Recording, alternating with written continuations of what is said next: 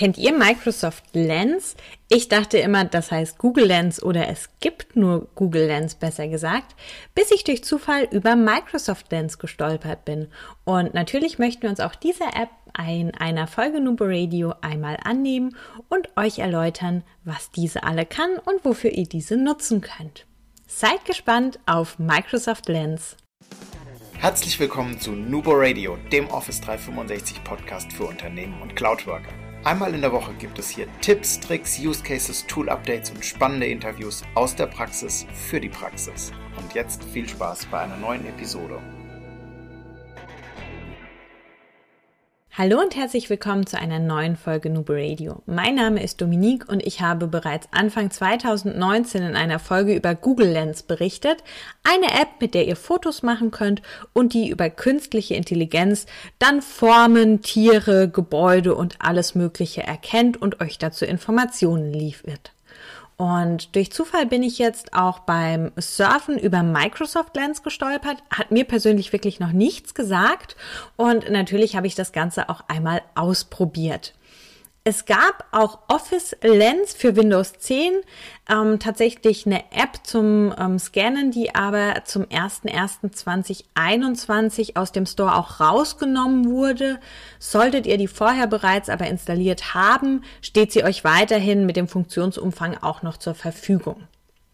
Kommen wir jetzt doch aber mal wirklich zu Microsoft Lens. Was steckt denn dahinter?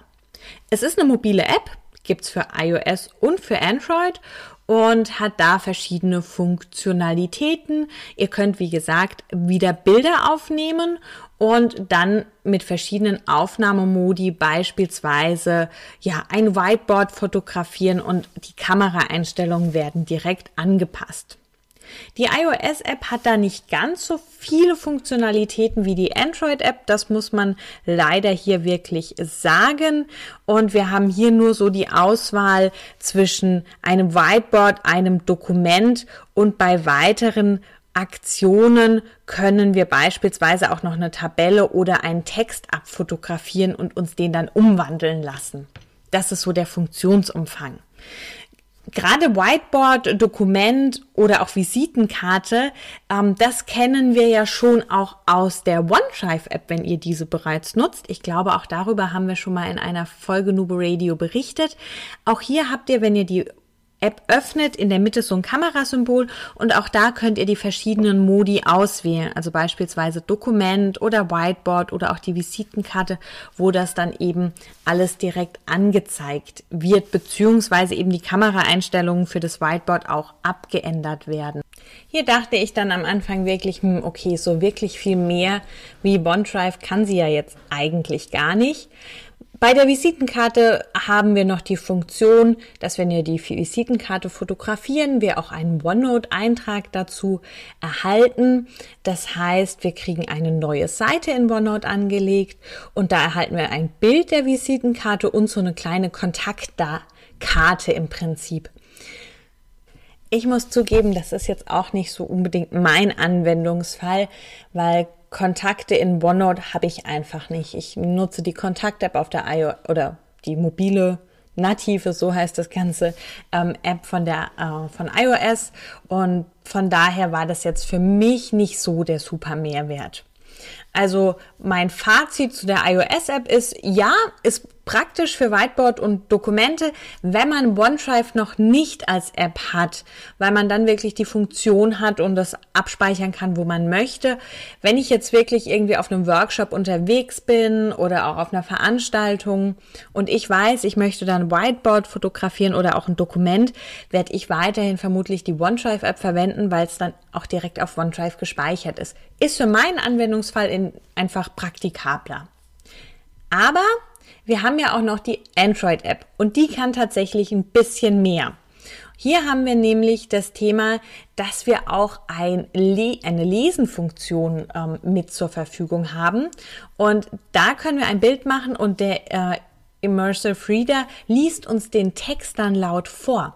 Und das finde ich wiederum schon ganz praktisch, wenn wir auch wieder an unsere Folge von inklusive Online-Meetings zurückdenken. Dass man einfach, wenn man wirklich nicht so gut sieht, sich das Ganze vorlesen lässt. Also das finde ich wirklich passt zu dem Thema und finde ich eine coole Funktion. Auch die Funktion, Text zu fotografieren und den dann kopieren zu können, was ja auch die iOS-App kann, finde ich praktisch. Wenn ich einen Artikel habe, ähm, beispielsweise, den ich irgendwie zitieren möchte oder vor, irgendwas vorgeschrieben habe per Hand und mir die Notizen dann abfotografieren möchte und den Text irgendwo einfügen kann, super Sache. Da bin ich immer dabei. Alles, was ich nicht abtippen muss, ist ein Mehrwert für mich. Also das durchaus. Ähm, und was die Android-App auch noch kann, ist QR-Codes scannen und dann den Link direkt öffnen. Das kenne ich als iOS-Nutzerin jetzt einfach direkt, wenn ich die Kamera öffne und über den QR-Code gehe, dass mir dann in Safari direkt das Ganze auf dem iPhone angezeigt wird. Wenn man eben jetzt aber Android-Nutzer ist und die App für den QR-Code-Scanner benötigt, super Sache, hat man alles in einem. Und dann natürlich auch hier die Möglichkeit, Kontaktinformationen zu speichern. Das heißt, hier hat man dann direkt auch von der Visitenkarte die Informationen in einem Kontakt. Also von der Funktionalität her hier tatsächlich einige Unterschiede. Ähm, ich habe die Android-App äh, bei meinem Freund dann äh, getestet, weil ich selbst, wie gesagt, iOS-Nutzerin bin. Ähm, und ich finde tatsächlich, bei der Android-App ist der Mehrwert schon da. Bei der iOS-App habe ich ja gerade schon so ein bisschen von meinem Alltag berichtet, wie ich da das Ganze nutze. Glaube ich nicht, dass ich sie weiterhin im Einsatz habe. Aber ich fand es auf jeden Fall super interessant, weil wenn man über den Namen äh, Microsoft Lens stößt, denkt man ja vielleicht auch am Anfang, hm, ist so wie Google Lens, aber die Funktionalitäten sind ja doch unterschiedlich.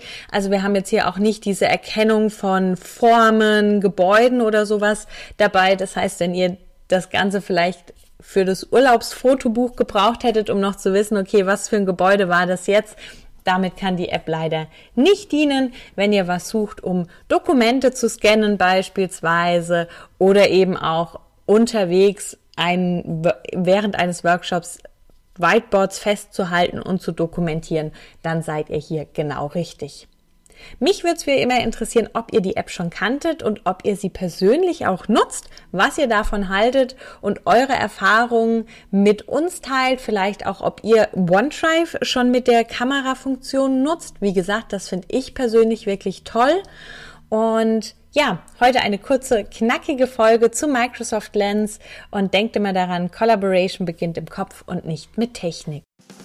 Du möchtest noch einmal mehr Details zur Folge, willst uns eine Frage stellen oder aber einfach in Kontakt treten, um dich als Interviewpartner vorzustellen? Kein Problem, auf www.nuboworkers.com findest du Insights zu Nubo Radio, als auch unsere Kontaktdaten und die Social Media Plattform. Viel Spaß beim Klicken!